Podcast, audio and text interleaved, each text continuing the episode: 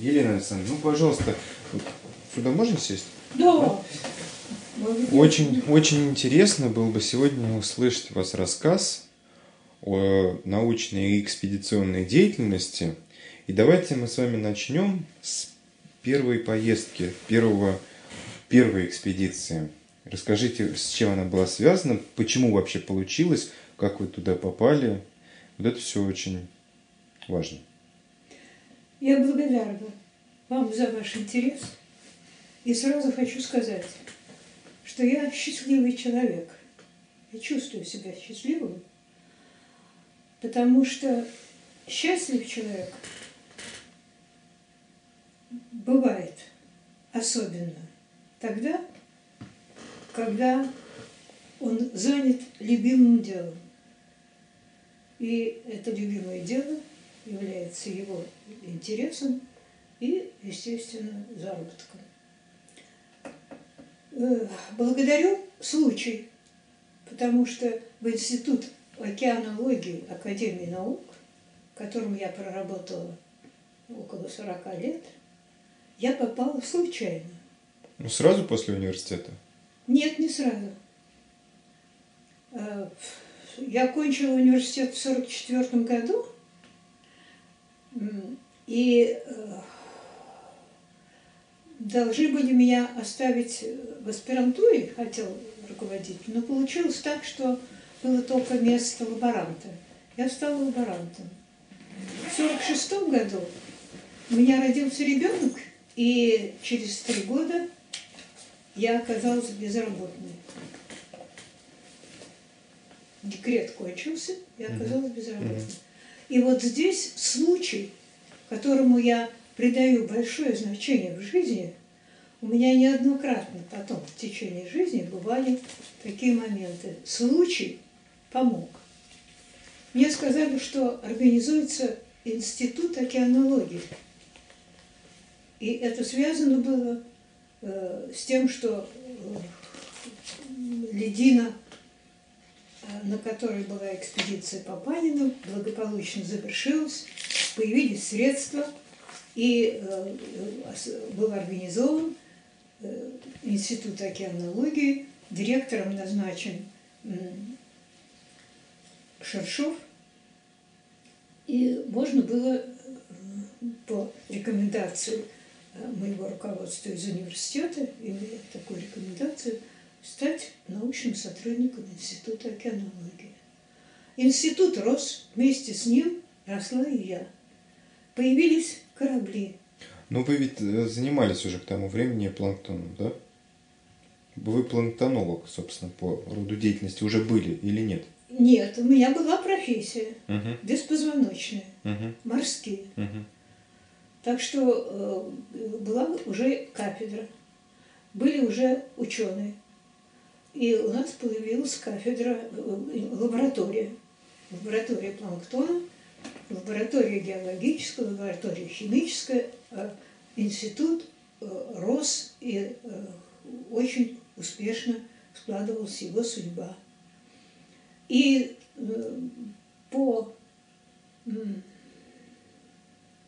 было это слово, получили мы немецкий корабль «Витязь». Это прекрасный корабль,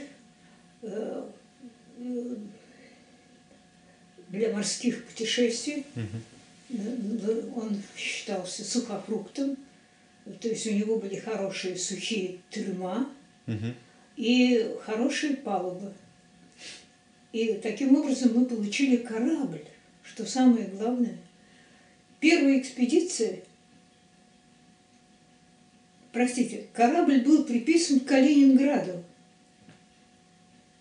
И нужно было совершить путешествие до Владивостока, потому что в Калининграде еще была слабая организация океанологическая, а на Дальнем Востоке, э, естественно, у нас был порт большой, нужно было переправить э, корабль на Дальний Восток. Первая экспедиция была это из Калининграда до Владивостока, через Средиземное море, естественно, Индийский океан – это не научная была экспедиция, это была экспедиция исключительно для того, чтобы перевести корабль и приписать его к дальневосточному э, району.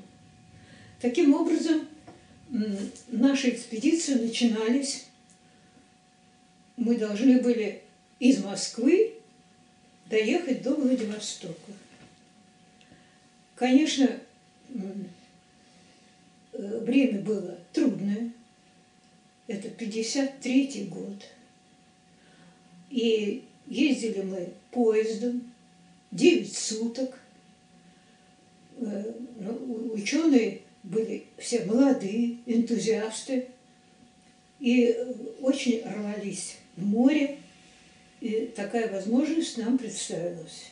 Первая экспедиция – которой мне посчастливилось быть, она была в Охотское море. Э, мы доходили до Магадана, то есть пересекали все море, заходили к э, Петропавловск-Камчатский. Потом была экспедиция в Беринговом море. Но вот настал 58 год. Открыли возможность плавать в международных водах. То есть нам можно было уже выйти в Тихий океан. А э, задачи научные ставились схожие, вот с экспедиции в Охотское, Беринговое Нет. и международное? Сравните, пожалуйста. Это были не международные Угу. Это были исключительно внутренние. Но у нас был очень хороший научный состав – у нас в э, первой же экспедиции был э, замечательный ученый Зинкевич Лев Александрович, который возглавлял экспедицию э, как раз в Петропавловске-Камчатском. Угу. Потом у нас был замечательный ученый доктор наук Безруков. И просто вот в институте была плеяда ученых. Они в начале формирования института – когда еще были только десятки человек, они оказались все очень заинтересованными, интересными людьми. Поэтому э, сразу же начались публикации.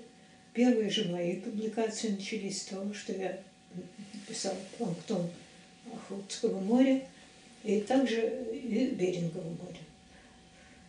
Таким образом, Курилы, они тоже острова входили в наш интерес. Угу. И мы высаживались на Курильских островах.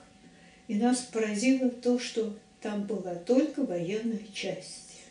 Там не было населения, не было никаких поселков, гражданское население мы его не чувствовали. Знали только, что там очень много чернобурых лис. Как ни странно, вот такой факт мне запомнился потому что э, японцы, когда-то владеющие этими островами, э, решили, что там выгодно разводить э, мышей, а потом на этих мышах будут расти лисы. Таким образом получали вот такую вот выгоду. Цепочку. Да, ну это эпизод может быть, и не стоило об этом особенно останавливаться, но впечатление было такое, что острова были необитаемы. Там были военные части. Э, должна сказать, что в то время еще китобойный э, флот был у нас, поэтому китов тоже привозили к островам, а потом там дальше их обрабатывали. Вот это тоже я помню что было очень грустно смотреть на этих бедных, погибших, огромных совершенно животных. Сейчас, конечно, уже таких, кажется, в океане не встречается. А я это помню. Да, всех выловили? Да. Так вот, международная, первая международная поездка, 58 год. Расскажите о, о самой обстановке начала этой экспедиции, как, как она получилась. Ну, самое главное, что э, надо было готовиться к серьезным путешествиям в океан. Поэтому, соответственно, пересматривались э, планы, маршруты, интересы и состав. Это было очень важно. И, и вот началась подготовка. Первая экспедиция в Тихий океан на корабле «Витязь» произошла в 50, 1958 году. И, и мы должны были пересечь океан до Сан-Франциско, от Владивостока до Франциска. Было, была возможность остановиться на Гавайях, встретиться с учеными. В Гонолулу очень хороший большой университет. Там были ученые, нас туда пригласили, и мы имели возможность узнать о их планах и рассказать э, приблизительно о том, что нас интересует. Больше всего было разговоров о биологии моря и о геологии моря. Ну, также и химики. Ну, короче, экспедиция прошла э, с большим интересом. Встретили нас, особенно на американском берегу, уже в Сан-Франциско. И мы там делали доклады, выступления, и были очень довольны, потому что э, есть у меня фотографии, какие большие очереди э, были, чтобы посетить наш корабль, первый советский корабль который прибыл в Америку. И мы издавали уже монографии, статьи и имели э, такой хороший контакт с американцами. Это было такое благополучное время. Ну а скажите, какие научные достижения удалось сделать вот за эту экспедицию? Что, что нового э, в океанологии принесли? Я могу сказать прежде всего про э, свою работу – но э, планктон – это э, значительный слой э, океана водный. Значит, ну, если так говорить более конкретно, то это слой воды, планктон – это слой воды, это не животное, а это слой воды верхний. В разных местах океана он разный. То есть это может быть 30 метров, может быть 50 метров, может быть 10 метров. Это все зависит от рельефа, от близости берегов и от многих-многих других причин. Но это целый слой, в котором живут животные э, не крупные, поскольку они э, сильно подвержены влиянию э, ветра, течения. Там в основном сосредоточены животные мелкие, это э, крабы, медузы, э, ну, крабы меньше, конечно, медузы в основном, и личинки разных рыб, и, кроме того, целые огромные отряды планктонных рачков, капиподы. Вот этими капиподами как раз занималась я. А капиподы – интересные животные, я считаю, хотя они не достигают и миллиметра по размеру мелкие. Ну, есть несколько крупных. Но эти животные, которые, которых переносят течение, у них нет э, э, активных органов передвижения. Они у них есть, они совершают миграции, вертикальные, например, суточные. То есть они как-то передвигаются, у них есть эти органы. Но в основном они связаны с определенным течением. И благодаря тому, что они живут в этом течении, их течение переносит с места на место. И э, у меня была работа, которая называлась «Индикаторы течений». Потому что вдруг оказывалось, что в районе Тихого океана, поверхностных слоях, есть животные, которые присущи Охотскому морю. То есть их выносило течение. Это вот очень интересное явление, чем занимался я и сотрудники, и многие другие сотрудники.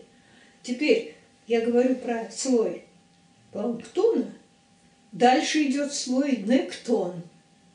Это тот, где рыбы, где активно передвигаются рыбы и заслуживает особого изучения и, естественно, требует э, соответствующих людей, которые этим занимаются и знают о э, всех этих миграциях и прочих особенностях. И дальше идет третий слой океана, который называется бентес. Значит, планктон, нектон, бентес. Бентес – это тот слой океана, который связан с дном. То есть животные, которые каким-то образом связаны с дном, они живут в глубинных слоях океана. Там тоже слои очень разные. Океаны очень э, сложные по своей структуре, так что это требует особых знаний, особого подхода.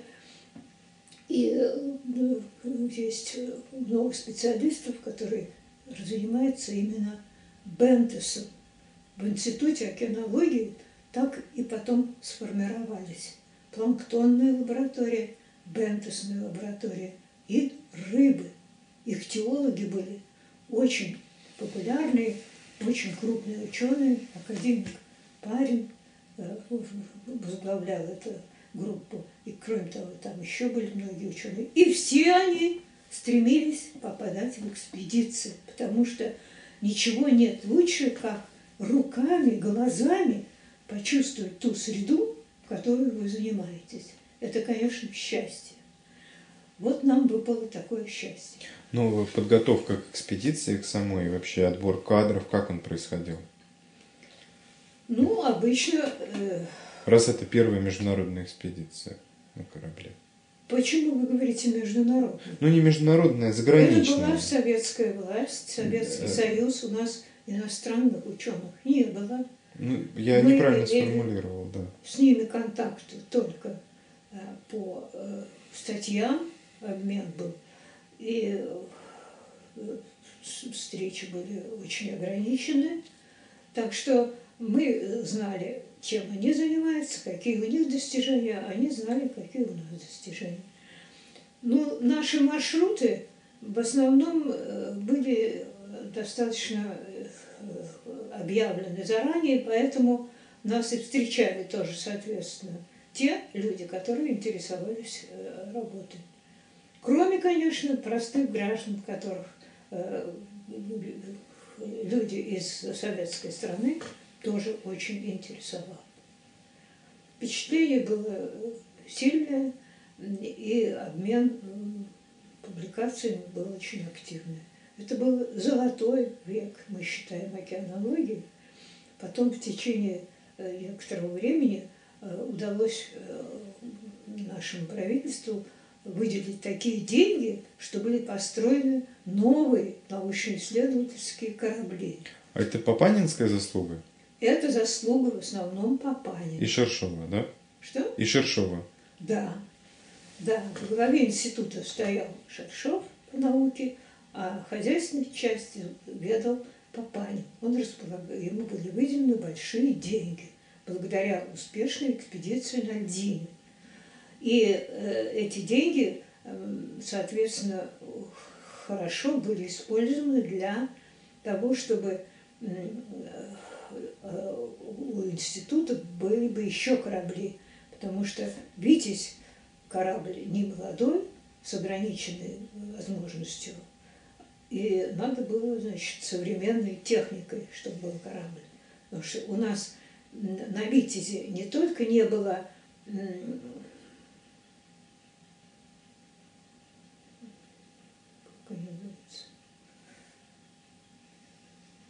Ничего страшного. Нет. Кондиционеров. Не было каких кондиционеров. Мы задыхались в каютах и все э, обычно на палубе ночами располагались. И не было у нас э, счетных машин. У нас э, были только маленькие счетные машинки, а не было тогда такой техники. И, конечно, Витязь, имея очень хорошие судовые качества, он не был оснащен современной техникой. Надо было иметь хорошие корабли. И такие корабли были заказаны и построены очень быстро в Финляндии. Мы получили два корабля. Это Дмитрий Менделеев и Курчатов.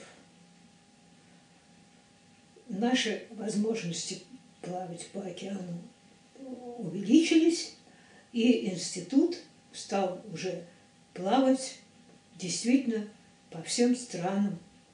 Э, и мы заходили вплоть до Новой Зеландии в Тихом океане, до э, Бразилии в, Андийском, в Атлантическом океане, Тихий Атлантический, и э,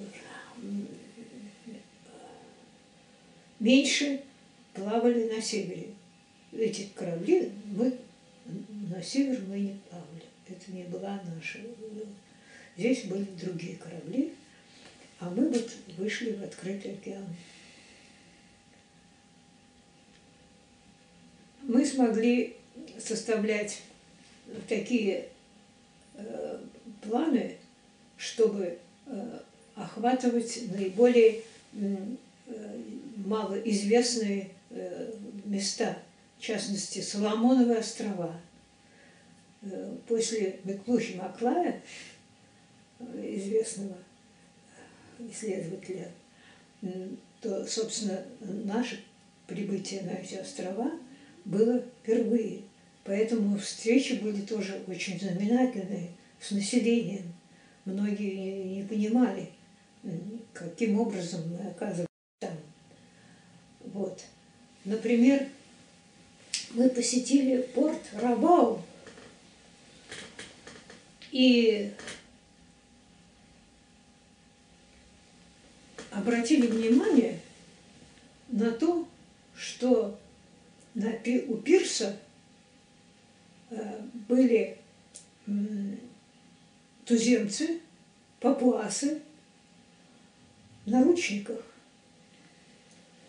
Белая колония английская, которая владела этими местами, они э, ограничили перемещение папуасов – Э, знак черной руки был у всех э, зданий, которые принадлежали белым, ограничения.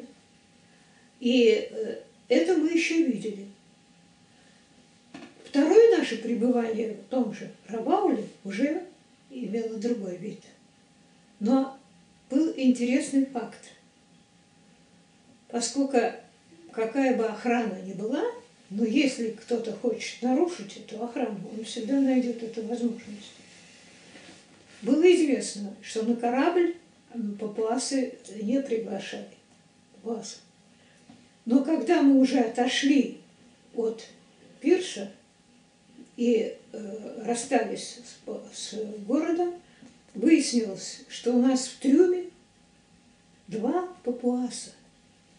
Два человека – который каким-то образом, несмотря на все гонения, несмотря на все преследования и ограничения, знал, что существует страна СССР, где э, есть э, внимание к бедным людям, и они решили э, сбежать.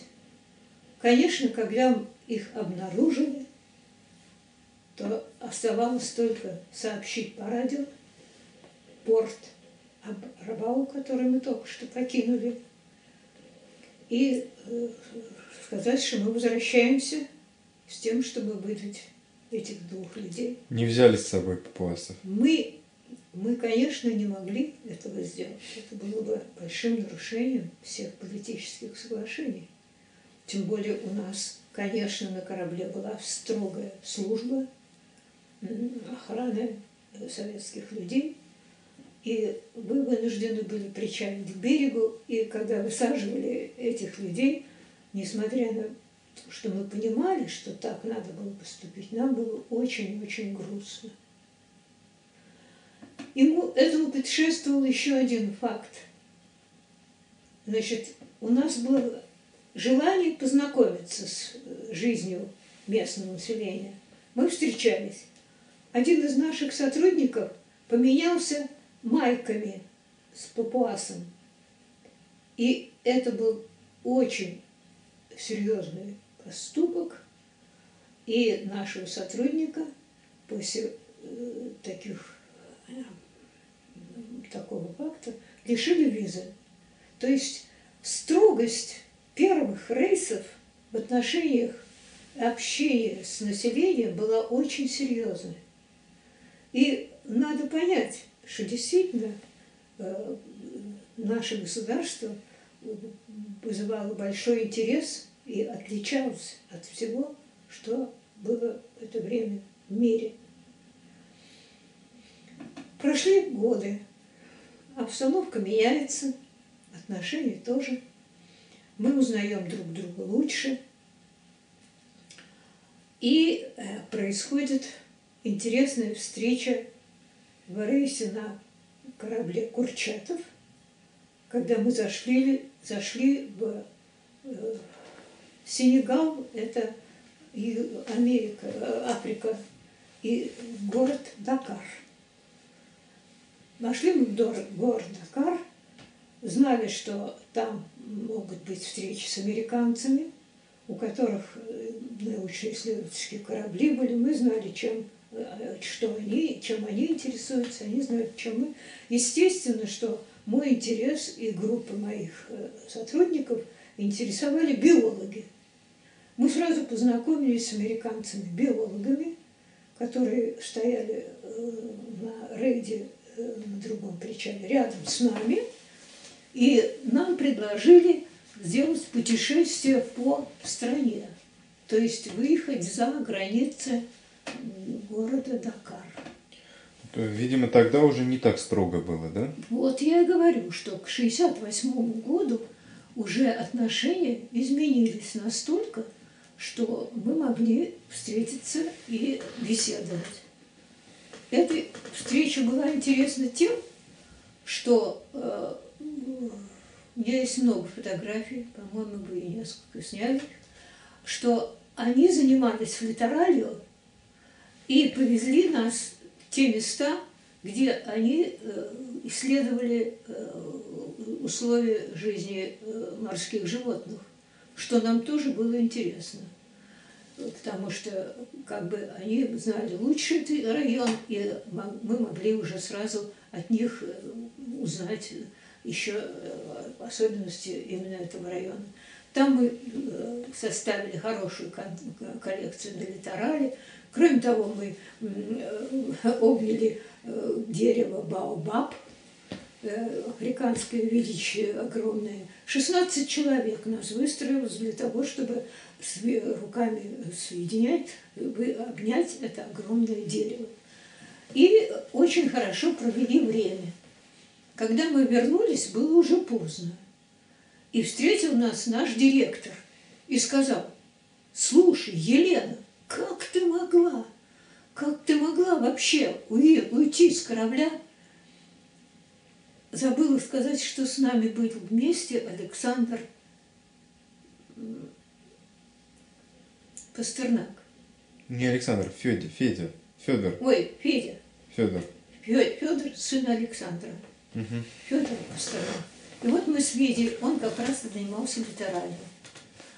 Э, очень хорошо провели целый день с американцами. Возвращаясь, они при, довели нас до нашего корабля, до нашего трапа. Вышел директор и сказал, как могла бросить корабль? Я говорю, Михаил Сергеевич, ведь вы же нас отпустили, я у вас спросила разрешение. Да, я говорю, да. Но сейчас, я говорю, мы в затруднительном положении. У нас, конечно, буфет закрыт, у нас ведь очень строгая дисциплина. Они нас приглашают на ужин себе на корабль. Можно мы к ним пойдем? сразу же американцы включились в эту просьбу и говорят, можно мы пойдем на наш корабль поужинать? Он говорит, это отлично, я пойду с вами. И наш замечательный директор Монин, которого институт весь помнит очень хорошо, потому что он очень много сделал для института. Он выстроил прекрасный дом из Люблино, где мы были в домах неподходящих, оказались в настоящем институте. Это все заслуга была нашего директора Монина. Он сказал, я тогда пойду. И когда мы пришли на корабль «Атлантис», то мы, конечно, сразу поинтересовались, а как он приспособлен для науки. Оказалось, что он делает шаг вперед быстрее, чем мы, когда исследует какой-то район, потому что у них продуманы условия на корабле. У них нет таких совершенно замечательных условий для жилья, как у нас на кораблях. У них нет э, свободных площадей, потому что все занято оборудованием. У них на э, палубе э, есть э, огромная площадка с винтами на углах для того, чтобы на, эти, на эту площадку помещать контейнеры, но это, мало сказать контейнер, это целый домик соответствующим оборудованием. Если у экспедиции есть план, где будут работать ученые-химики, значит, они этот домик оборудуют для своих работ, для своей работы. И там у них нужная им аппаратура, нужные им материалы. И э, уходя, кончается экспедиция, этот домик поднимают краном, снимают с палубы для следующей экспедиции, которая будет заниматься другими вопросами, которые нужно будет другие совершенно приборы. Э, приборы. В то время как мы имели привычку все возить на наших огромных кораблях без конца туда и обратно. Вот это отсутствие благоразумного подхода к нуждам определенной цели, к сожалению, нас всегда преследовало. Оказывалось, что мы не взяли с собой картошку и вынуждены покупать э, батат, это картошка на Э, значит, необитаемых островах. Потому что в Владикавказе, в Владивостоке в это время не было картошки. Это мелочь. Но, к сожалению, вот нас это сопровождало. Мы имели огромный корабль, но мы не использовали его так, как нужно, потому что он был нам неудобен. У нас был очень высокий борт. У Витязя борт был полтора-два метра. То есть мы сетку видели, как она опускается – на Курчатове это уже 6 метров. Это нужно было еще пройти по, по воздуху, ее опустить, а потом уже в океан. То есть много было таких вещей, которые были не продуманы. Когда мы об этом говорили, нам Папанин сказал, знаете что, товарищи ученые, я помог, я нашел деньги, я помог вам выстроить корабли. А уж оборудовать вы его должны сами. Он поставил нам кронбалки одинаковые э, размеров на кормовой части, на носовой части, где работали разными приборами. И это было неудобно.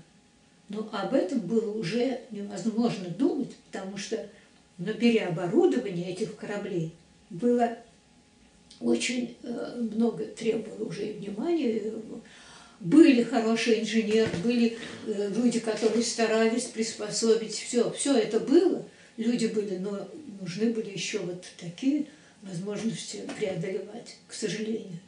Наверное, в результате того, что эти корабли не оказались научно-исследовательскими кораблями, а просто были такие, я бы сказала,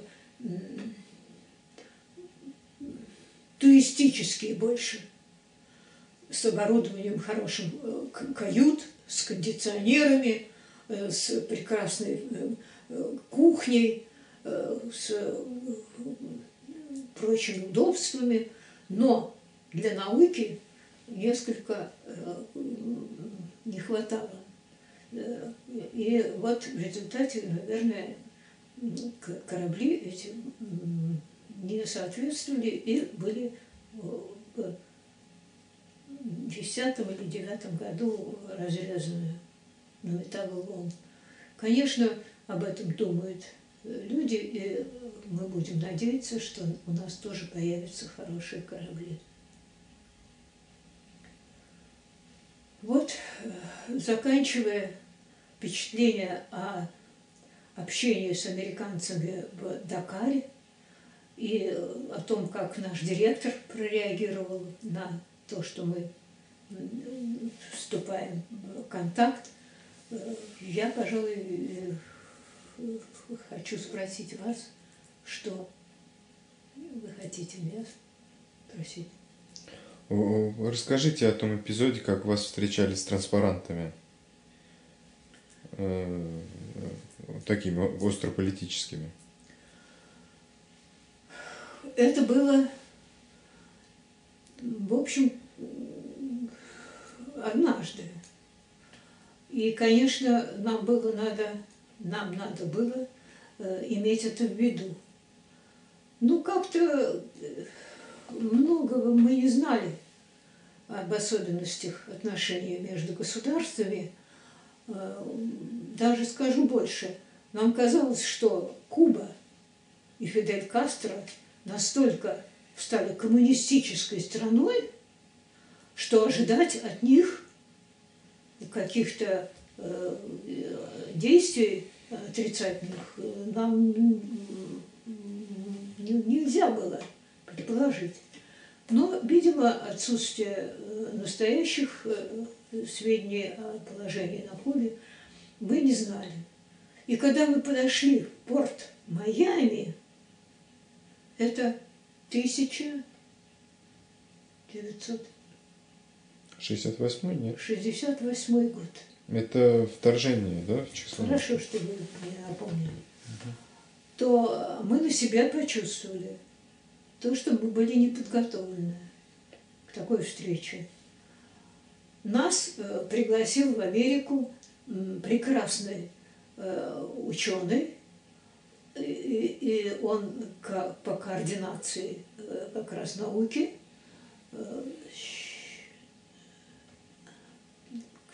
простите, я забыла фамилию, это известный очень был человек, он нас приглашал, он нас встречал, он э, общался и бывал в Союзе, все было хорошо, и мы шли, так сказать, с хорошим настроением. Когда наш корабль причалил э, на порту, то э, мы заметили, что к нам приезжают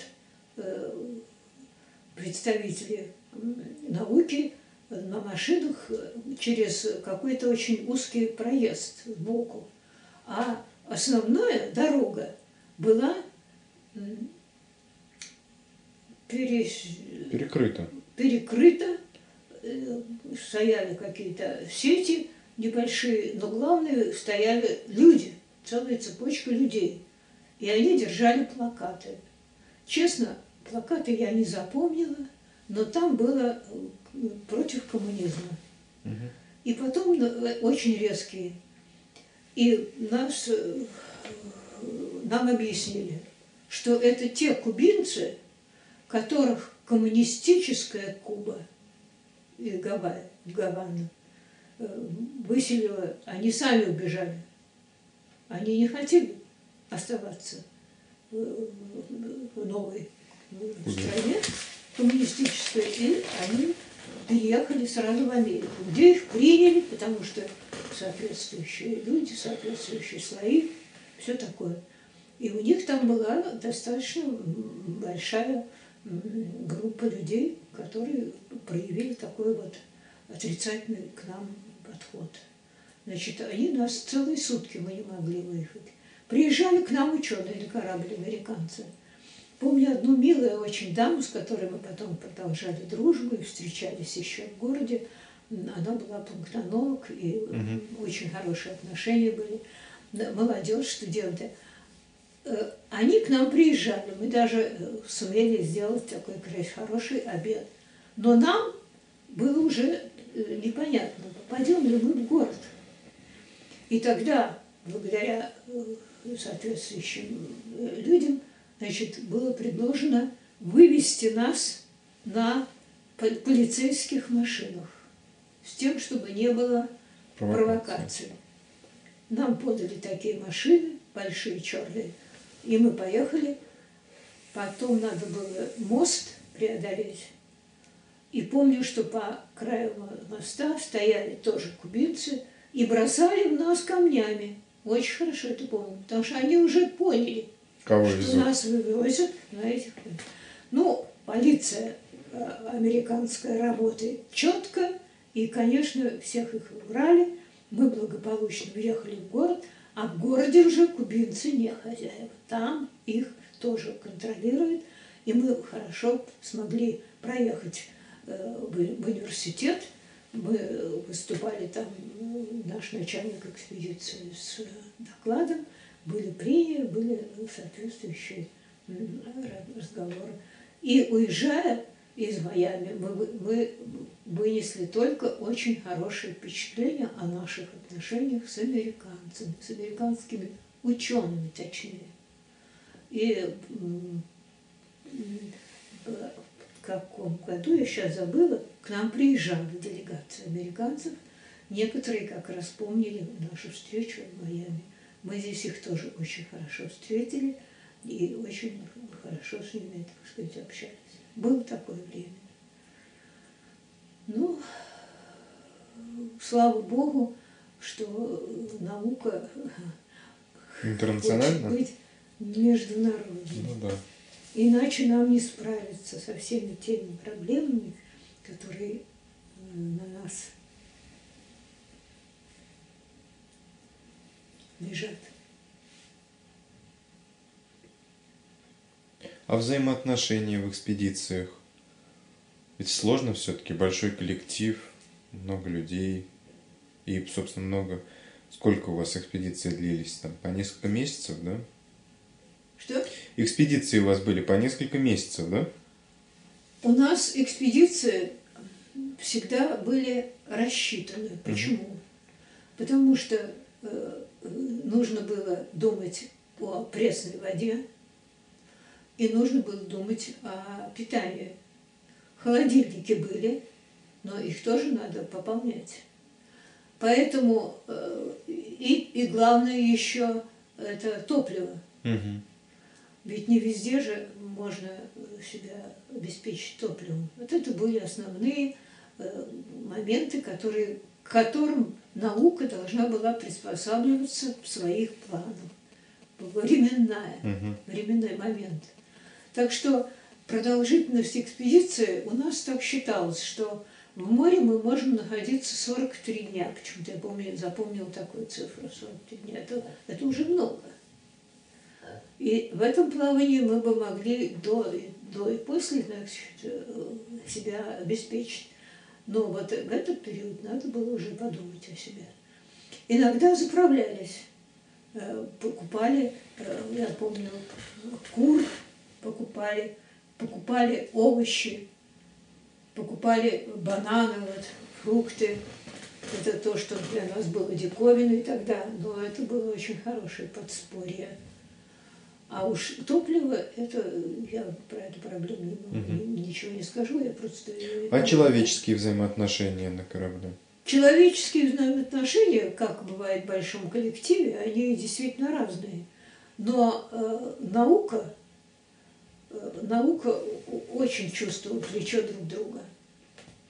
То есть, несмотря на то, что у нас бывали конфликты, например, у меня случались конфликты с э, гидрологами, потому что у них были приборы.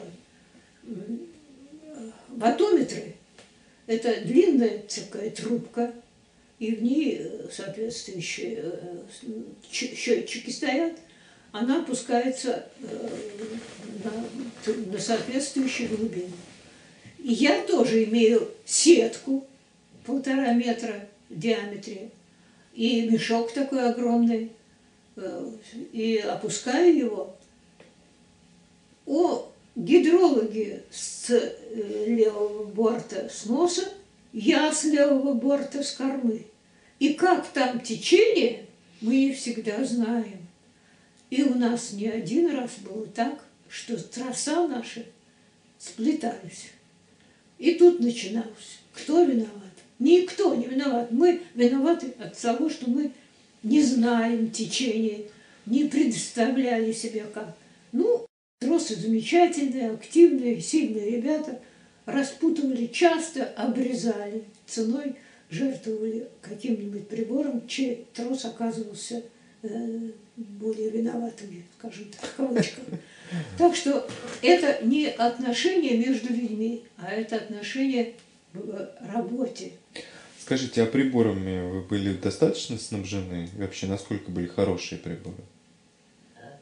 Ну, лебедки. Лебедки были стандартные. Угу. Лебедки, которые, я знаю, мы получали из Красноярска. Там был один инженер, который часто с нами плавал усовершенствовал эти лебедки с тем, чтобы новая партия лебедок была бы более удобной, более приспособленной. Это было хорошо. Это работа была, шла такая, вот пример, что лебедка я помню, у нас лебедка была сначала слабая, потом нам ее заменили на другую лебедку. Это вот имело место. Но троса. Вот интересно, это целая история, но нужно ли мне говорить о таких подробностях? Оказывается, настоящий трос, он должен быть плетеным. Он не должен состоять из отдельных жил. Он должен быть скрученным, а потом еще обмотан. А если он рвется и превращается в веничек, то это не трос для работы в океане. А у нас, к сожалению, поступали бракованные, как мы называли, троса. Иногда потеря приборов сводилась к тому, что лопался трос от его э, слабости. Вот такие факты. Но я не знаю, насколько это интересно вам. Это же все Нет, ну это как раз детали. Быт, быт ваших экспедиций. Но это не отношение между людьми, это конечно, отношение, конечно, да. отношение к ну, вообще делу, просто, да. к делу. И это касалось всех одинаково. Угу. Кому-то было неудобно в лабораториях, вытяжеешь, как вы были очень слабы, а нужно было проводить химические опыты. И все это одновременно.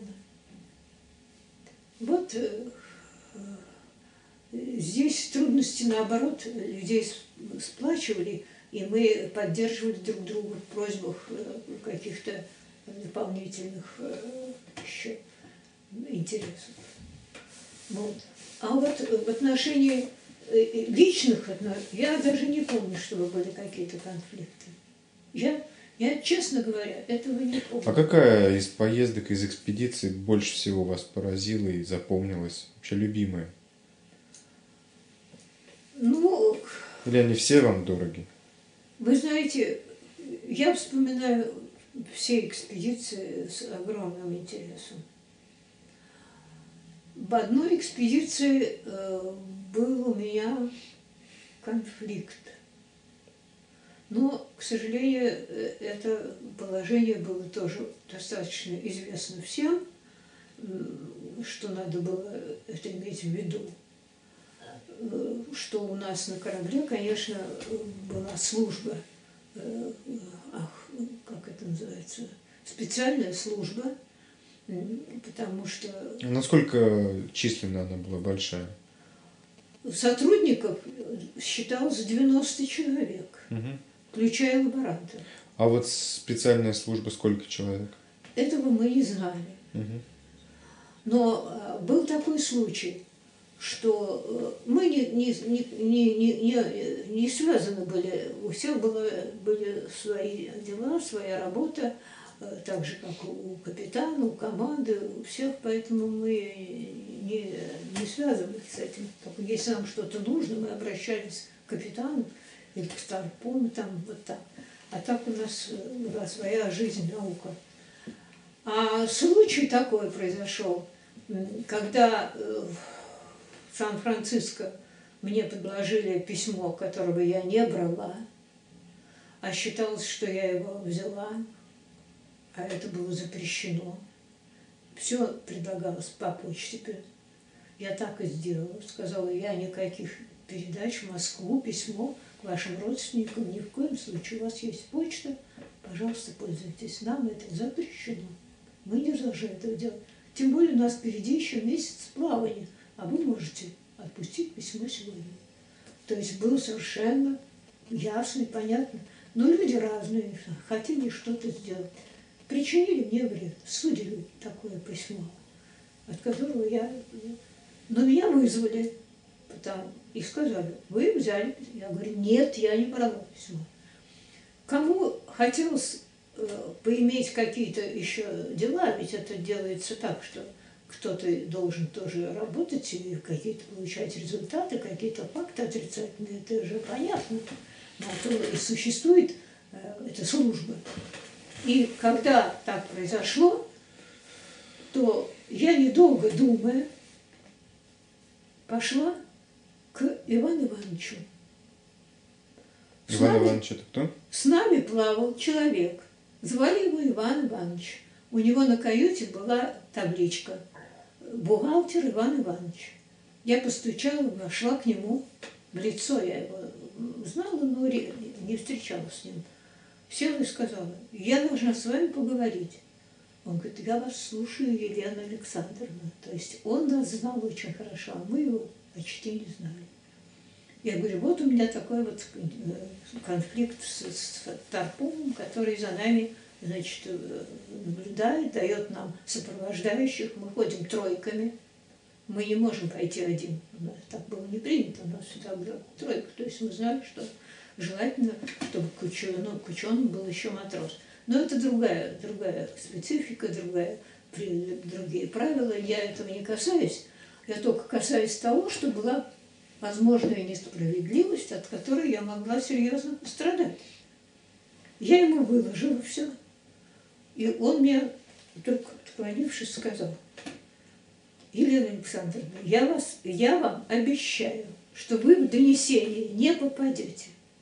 Но скажите мне, почему вы ко мне пришли? Я сделала большие глаза и сказала, как, Иван Иванович, вы думаете, что мы не знаем, какая у вас миссия, чем вы заняты? Это его несколько удивило, потому что это казалось, Не ожидал что вашей это осведомленности, да? Так что я хочу сказать, что люди остаются людьми. Умные люди и порядочные люди есть во всех сферах. И всегда были и будут. Так что можно только пожелать, чтобы таких людей было бы больше во всех сферах нашей жизни.